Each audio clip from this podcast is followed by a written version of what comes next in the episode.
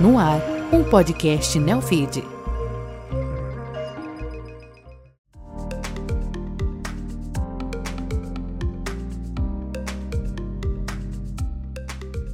Você está ouvindo Números Falam, uma produção original Neofeed.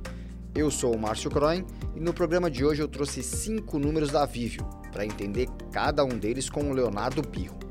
O CEO da empresa de soluções para a cadeia de saúde vai falar sobre o apetite por aquisições, o follow-on e o endividamento, a receita líquida e a margem, e muito mais. Leonardo, tudo bem? Tudo bem e você, Márcio? Bom dia. Bom dia, bem-vindo aqui ao nosso programa. Obrigado. Vou te explicar a dinâmica que é muito simples. Eu trouxe os números do último balanço publicado pela Vivio e quero que você me ajude a entender cada um deles. Vamos lá? Bora. No final vou inverter. Eu vou fazer a pergunta e você vai me responder com o número. Pode ser? Fechado. Então vamos lá. Vamos nessa. Primeiro número para você. 17 incorporações foram feitas pela Vivio em 2023. Por que esse apetite por aquisições? Legal. Desde 2018, a gente enxergou uma oportunidade única de formar o ecossistema de saúde que a gente vem montando na Vivio. Éramos um business mais de distribuição de material e medicamento e enxergamos claramente a oportunidade de se posicionar como um provedor de soluções para o setor de saúde, que é um setor que passa por alta transformação, por consolidação, se a gente olhar na última década tanto do lado dos prestadores de serviço, hospitais, clínicas, laboratórios, redes de farmácias, e também do outro lado que se relaciona com a gente, que são os fabricantes uhum. de materiais, os fabricantes de medicamentos, também tem um movimento de consolidação global. Então a gente entendeu que havia necessidade de transformar um business puro de distribuição em alguém que agregasse serviço. Uhum. Além de levar o produto, a gente leva muito serviço. E aí o apetite por aquisições fazia todo sentido para acelerar esse movimento de consolidação, diversificar o nosso negócio. Hoje a gente está formando, está organizado né, em quatro grandes unidades de negócios e muitas delas foram formadas a partir do movimento de aquisições. Tá. Tá? Então a gente enxergou que para acelerar isso, aquisições era importante, mas não esquecendo do crescimento orgânico. Então se a gente olhar o que aconteceu no período, a gente cresceu organicamente todos os anos e foi adicionando novos negócios através dessa plataforma de aquisições em várias dimensões, novos canais que a gente passou a atender, nova portfólio de produto que a gente aumentou e um portfólio de serviços, como eu falei, que complementa a oferta mais rica de produtos que existe hoje no Brasil, é, de qualquer player é, no nosso setor. Então, por isso era importante acelerar a aquisição. A gente fez mais de 25 aquisições Bastante. desde 2018. E aí a gente pegou agora o ano de 2023 e 2024 para integrar tudo isso uhum. de forma muito consistente. Por isso as, as 17 incorporações esse ano tem um trabalho intenso de todo o nosso time de sistemas, de processos, de cultura e de pessoas por trás de tudo isso que a gente fez. Então, o apetite não acaba por aí, mas a gente está no momento aqui de organizar a casa e ficar pronto para voltar a ter um crescimento acelerado também. Difícil essa sinergia, conseguir fazer a integração entre todos esses negócios? É sempre um desafio. É, o que a gente tem feito é fazer com cuidado. Né? Aqui não é, para nós, não é 100 metros rasos, aqui é uhum. é uma jornada de longo prazo. Então, quando você faz bem planejado, com cuidado, cuidando das pessoas no dia a dia, que a gente toma muito cuidado para isso, a gente é muito feliz em reter as boas pessoas e os bons talentos das aquisições que a gente fez. Isso faz uma enorme diferença para você não ter uma ruptura. É uhum. É uma empresa que veio e aí você perde todas as pessoas. É sempre difícil de você continuar é, dando consistência ao negócio. Então a gente tem sido bem sucedido nisso, planejando, fazendo com calma, aprendendo com os erros e valorizando as pessoas e as pratas da casa. Quem ainda não entendeu a Vivio, quais são os quatro é, segmentos, ou na verdade verticais que vocês têm de negócios? Legal. Para nós, as verticais de negócios estão mais alinhadas com a demanda do cliente, então é como tá. se fosse um canal para a gente. Uhum. É, a maior delas é hospitais e clínicas, onde a gente tem um foco em atender grandes hospitais e clínicas especializadas. A segunda unidade de negócios de laboratórios e clínicas de vacinas. Então a gente tem todo um portfólio de produtos e serviços para clínicas de vacinação e todos os laboratórios no Brasil. Uhum. A terceira é o nosso negócio de varejo, onde a gente atende principalmente farmácias, mas também o canal alimentar e canais especializados para o consumidor final. Tá. Ali a maior parte do portfólio que a gente vende são itens que nós fabricamos. Tá. Tá? A gente também tem alguma coisa de distribuição, mas a gente fabrica. A principal marca nesse segmento é a Kremer, uhum. que é uma uhum. empresa né, centenária no Brasil, uma marca muito famosa aqui que é nossa. E a quarta unidade de negócios, que é a mais nova, é a de serviços onde a gente oferece para esses outros canais da companhia um portfólio de serviços que agregam a entrega dos materiais ou dos medicamentos que a gente leva ali. Então, são serviços de manipulação, são serviços de gestão de estoque, são uhum. serviços de programa de suporte ao paciente. Tem vários serviços ali que a gente entende que são muito estratégicos para criar diferenciação e valor para o nosso cliente. Imagino que serviços ainda não seja o que mais cresce, mas é talvez o de maior potencial, né? Ele é o que mais cresce já, já isso é legal. É, a gente definiu em 2018 um objetivo de ter serviços como pelo menos 10% do faturamento da Vivio. Tá. Era zero lá atrás, no longo prazo. E a gente já chegou. Né? O último trimestre agora ele representou cerca de 9% do total do faturamento da companhia e foi a unidade de negócio que mais cresceu no ano contra ano. Bem rápido, hein? Bem é, rápido. É, muito rápido. Então, temos um foco grande e, como você comentou, é o de maior potencial, porque ele traz mais diferenciação, ele muda o jeito que as coisas são feitas, traz novos modelos de negócio, buscando mais eficiência, mais democratização do acesso à saúde e redução uhum. de custo. Boa. Segundo número para você. 1,2 bilhão ou 1 bilhão e 200 milhões de reais foi a captação da Vivio com o follow-on realizado no início de agosto deste ano. Qual foi a importância desse movimento? Foi fundamental, acho que não só pela magnitude, como você falou, mas pelo momento. Acho que a gente tem sido. Você precisa ter um pouquinho também de, de sorte, né? 50% aí do que você faz, pelo menos, tem que ser sorte. E aí você trabalha muito bem nos outros 50%. É, a gente conseguiu escolher momentos bons para fazer as captações, tanto no nosso IPO lá em 2021, né? uhum. né? foi o penúltimo IPO é, de, de todos fechar. antes de fechar aí a, a, janela.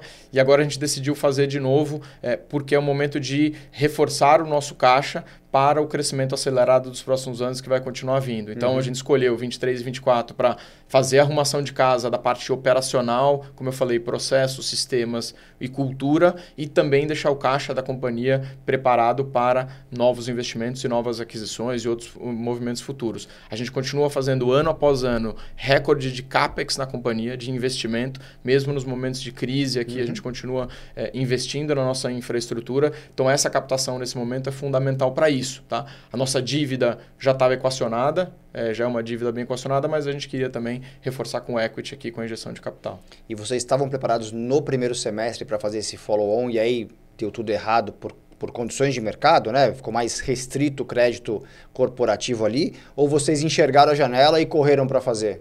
Acho que a gente está sempre preparado, Márcio. Eu falo para o time lá bastante que a gente tem que ser sempre otimista, né? Eu sou otimista por natureza, a gente está sempre preparado é, ou esperando o melhor mas preparado também para momentos difíceis. Tá. Então a gente sempre teve preparado para isso. Acho que desde o, de o IPO a gente estava preparado para fazer um follow-on uhum. novamente. Entendemos que esse era o melhor momento para fazer e, e, conseguimos. Acho que foi um movimento bem sucedido. E bem recebido pelo mercado, né? Que também tem essa foi. diferença, né? Você pode ir para o mercado e, e ter um problema ali quando bate com os investidores, né? Esse não, né? Foi super bem sucedido, né? Foi. Acho que principalmente pela consistência dos números que a gente vem entregando, né? Quando a gente foi para o follow-on, a gente tinha sete trimestres consecutivos após o nosso IPO, que a gente foi capaz de superar todas as expectativas das análises de mercado em relação às principais métricas de top line, de crescimento de EBITDA da companhia. Então, Legal. tinha uma consistência ali que a gente vinha entregando.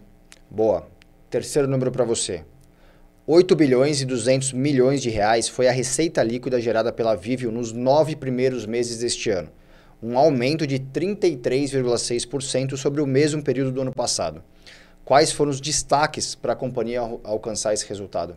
Perfeito. Acho que, primeiro, crescimento em todas as unidades de negócio, o que é importante. Não tem um negócio só da Vivio que está crescendo. Essas quatro unidades aqui crescem de forma orgânica, duplo dígito. Algumas crescem mais, como serviços que a gente falou aqui. É, vacinas está crescendo bastante esse ano, né, por lançamentos de novas vacinas. Varejo, a gente tem entrado em novos clientes e novos canais, então tem ajudado a crescer, mas tem um crescimento consistente em todas essas unidades. A gente trabalha com líderes de unidades de negócio para cada uma delas, tá. então temos uma estratégia bem definida e eles têm autonomia junto com seus times para acelerar o crescimento dentro dessa avenida ou dessa estratégia que a gente uhum.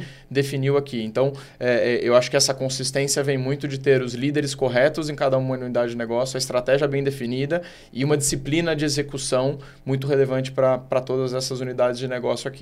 Eu imagino também que a, as incorporações, as aquisições que você é, fez nesses últimos anos também colaboram muito para isso, porque foram negócios muito é, é, adequados ali ao seu business, né? Exato. Então a gente, aquisição para a gente é sempre uma forma de acelerar crescimento. Uhum. Por isso o crescimento acelerado é consistente. Eu acho que quando você vê companhias que têm, às vezes, M&A como uma estratégia, a gente não acredita muito nisso, porque senão você começa a, a diversificar para coisas que não necessariamente estão dentro do seu core, dentro uhum. do que você definiu. Então, quando a gente vê essa aceleração é porque a gente fez aquisições que de fato vinham de encontro àquela, àquela nossa estratégia. E o fato de não ter ruptura na integração e não perder pessoas uhum. garante a velocidade velocidade sustentada do crescimento. Porque muitas vezes o que acontece em aquisições é você faz muitas aquisições e você perde a cadência de crescimento Isso. por perder pessoas ou por ter alguma ruptura no negócio uhum. na hora que você vai incorporar, na hora que você vai fazer uma virada. A gente não teve isso. Então, isso tem sido, apesar de ter feito 17 incorporações de CNPJs, como a gente falou aqui no começo do, do bate-papo, a gente não perdeu nenhum grande cliente, a gente não perdeu nenhum grande contrato, não ficamos semanas sem faturar. Tivemos alguns desafios, que é sempre normal dentro do processo, mas isso está garantindo a consistência do crescimento. Pessoas, reter é, as pessoas no negócio e não ter ruptura na hora da, da incorporação e da virada. O mercado é muito fragmentado ainda? É bastante. Né? É, o nosso maior negócio hoje, quando a gente olha market share, a gente ainda tem cerca de 23% de market share. Muitos deles a gente tem 10, 5, 8, 15. Então, apesar de ter feito todos esses movimentos, tem um espaço grande ainda de, de consolidação e de, e de novos negócios que a gente pode adicionar. Perfeito. Vamos lá. Quarto número. 8,2% era a margem EBITDA da Vivio no fim do terceiro trimestre de 2023, um avanço de meio ponto percentual sobre o mesmo período de 2022. Como a companhia tem conseguido gerar mais resultado? Legal, acho que dois componentes importantes. Primeiro, crescer em negócios que, por natureza deles é, e característica do business, têm margens superiores. Então, isso uhum. ajuda, a hora que você cresce mais, como serviços, por exemplo, ou outros negócios que têm uma margem superior aos ajuda business, isso ajuda no todo, né? Você ter uma margem melhor ao longo do tempo. Isso varia, às vezes, trimestre a trimestre. Às vezes, você tem um trimestre que um negócio cresceu mais que o outro, então o mix uhum. acaba mudando um pouco a margem, mas na tendência de médio e longo prazo, a gente continua adicionando negócios que têm margens superiores. E o segundo é o efeito de escala, né? de aumento e criação do ecossistema. Você pegar o nosso faturamento de 2018 para hoje, a gente aumentou quase 7, 8 vezes faturamento da companhia.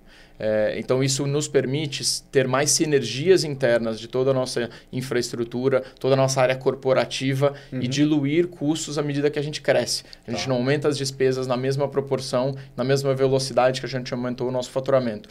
Por isso, fazer incorporações é, integração de sistemas é fundamental, senão eu não consigo capturar essas sinergias. Uhum. Você fica com um monte de empresas Sentido. operando dentro de um ecossistema, mas elas de fato não estão integradas, não estão juntas. A gente não acredita nesse modelo. A gente acredita no modelo das empresas de fato convivendo integradas e gerando uma sinergia de negócios entre elas. Uhum. Então, quando você olha é, o nosso SG&A, né, a nossa despesa sobre a receita líquida, ela tem uma diluição de basicamente meio por cento de um ano para o outro que é um pouco do aumento da nossa margem EBITDA também que a gente tá. conseguiu aqui. Então, o é um efeito de escala e diluição de despesa com crescimento de negócios que têm margens superiores.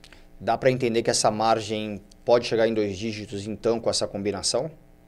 É a nossa ambição, ambição. no longo prazo. É, não temos um pra, uma meta, não uhum. temos um objetivo em anos para chegar lá, mas a gente acredita que com mais ampliação é, de portfólio de negócios, com mais crescimento e escala, a gente consegue diluir mais a nossa uhum. despesa fixa aqui e tentar buscar uma margem aí de dois dígitos, sim.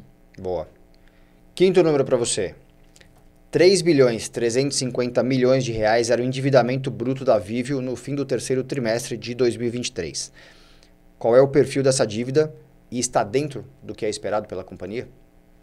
Está super dentro. A gente fez um trabalho importante aqui de é, preparar a companhia também para ter uma dívida que nos permitisse crescer na velocidade que a gente cresceu ao longo desses últimos anos. A gente tem um custo de dívida que vem caindo consistentemente ao longo dos últimos dois anos, também fruto da credibilidade aqui da entrega dos nossos resultados. Então a gente tem um custo hoje de CDI mais 1,76, era bem mais alto Bom. do que isso é, há alguns anos atrás, e captações recentes que a gente fez até abaixo disso, tá? com CDI mais 1,6 nas captações mais recentes. Uhum. Uma dívida com quatro anos e meio mais ou menos de duration médio então a gente não tem nenhum vencimento concentrado só Uhum. no próximo ano. Ao longo dos próximos anos a gente tem bons vencimentos aqui, o que permite a gente continuar focando num crescimento orgânico duplo dígito, que é o que a gente busca para os próximos anos, e no momento correto, quando a gente estiver com a companhia eh, com as integrações completas e a infraestrutura pronta, para que a gente também volte a olhar para movimentos inorgânicos aqui de crescimento. Então acho que está tá bem dentro do que era o plano do nosso perfil de dívida.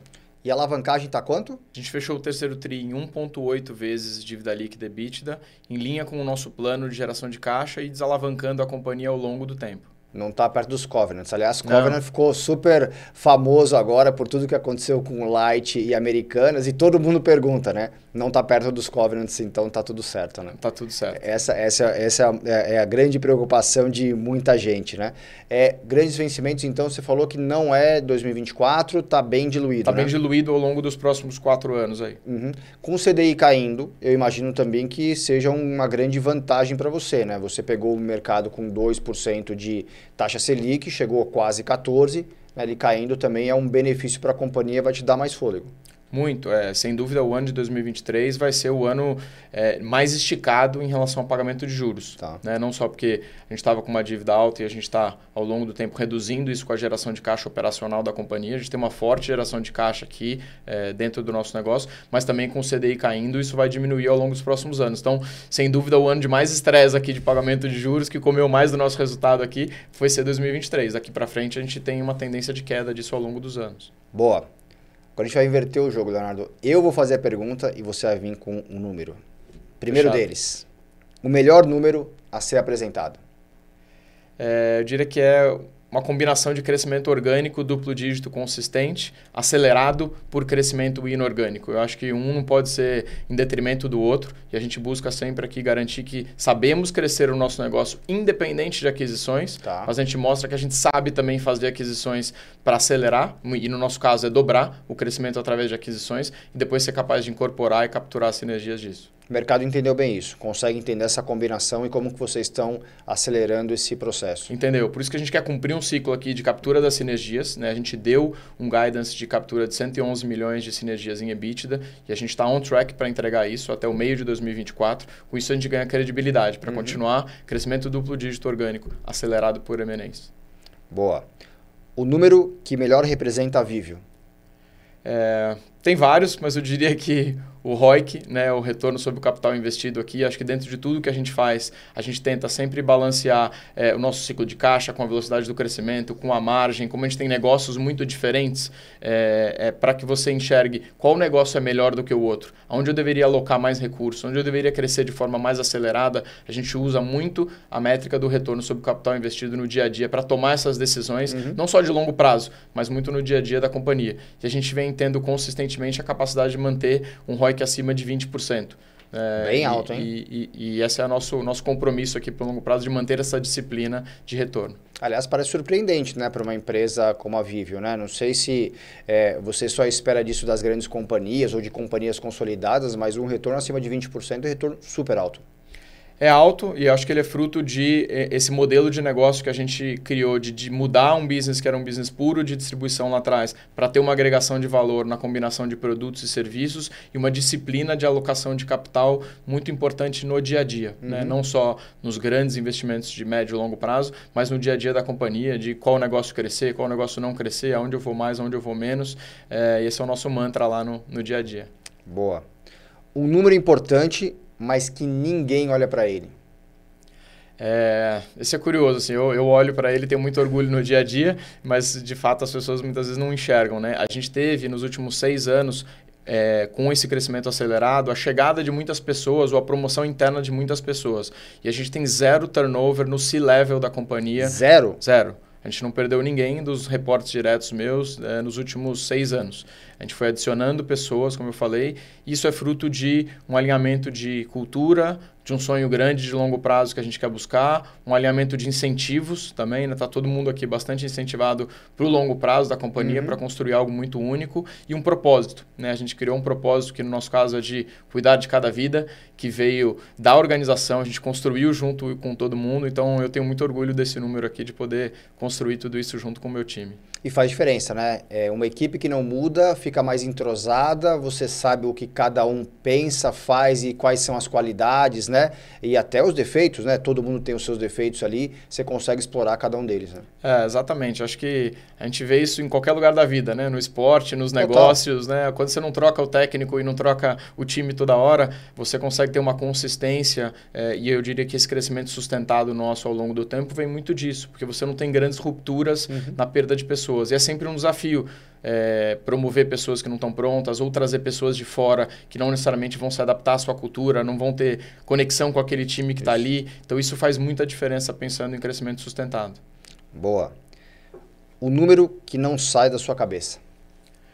É, não é bem um número, mas é uma métrica que a gente está tentando criar, que é, através do crescimento do ecossistema, ter uma penetração da produtos e serviços nos mesmos clientes num nível muito alto. Tá. Porque a gente aumentou muito o portfólio de produto e serviços. Então, hoje, o que, que é a minha obsessão no dia a dia é eu preciso olhar para um cliente e garantir que ele compra a maior quantidade possível de produtos da Vive e que eu consigo oferecer para ele a maior quantidade de serviços que a gente tem no nosso portfólio. Uhum. E isso ainda é muito dispare quando eu olho para o ecossistema. Alguns clientes têm uma ênfase muito grande em produto, mas não compram serviços da gente. Uhum. Alguns entendem já o valor do serviço, têm esses serviços lá, mas tem um portfólio mais restrito e menos amplo. Então é quase que criar essa métrica ao longo do tempo de penetração de produtos e serviços nos mesmos clientes. Essa é a minha grande obsessão em números para frente. E, esses são os próximos, é. Esse é o que você vai falar quando vier aqui da próxima isso, vez, né? Isso aí eu vou, eu vou contar novidades em breve. Boa. Pra gente fechar, o próximo número vai ser... Pô, esse aí é, tem, tem umas histórias boas lá de dentro de casa. A gente foi criando sempre os grandes sonhos da companhia. E a gente falava assim, não dá para criar um sonho sem um número por trás dele, né? Que não necessariamente é uma meta ou uma promessa, não é isso. Mas é o nosso sonho grande lá de dentro. Então, em 2018, 2019, quando a gente começou essa jornada, é, a gente criou lá o que a gente chamou do Rota 66 né, que era chegar em, em 6 bi de receita líquida com 600 milhões de EBITDA. Pô, né? Pensei e... que era para os Estados Unidos, é, né? Ainda não. Ainda não. Talvez lá na frente vá ser. É, e a gente chegou nisso, né? Antes do que era o, a data prevista que a gente tinha definido lá atrás. A gente falou, pô, preciso buscar uma outra, um outro número aqui, uma outra ambição para o sonho grande. E a gente gostou da estrada, a gente ficou nas estradas e fomos para o BR-101. BR-101. É, 101, que é um objetivo nosso, assim, um sonho grande nosso, né? De chegar em 10 bi aí de receita líquida. Como você falou, a gente está nos 9 meses do ano em 8.2. 8.2, está chegando, é, hein? É isso. E, e um bi de EBITDA, né? Que tá. acho que sempre é um marco aqui para qualquer organização no Brasil, né? Lá em, em 2017, a gente fazia cerca de 100 milhões. Né? Então você criou um sonho grande aqui para chegar nele em algum momento lá. Então, como a gente está, a gente acha que a gente está próximo aí desses sonhos, né? Vamos chegar neles em, em breve aqui. A gente já está um pouco buscando o próximo lá.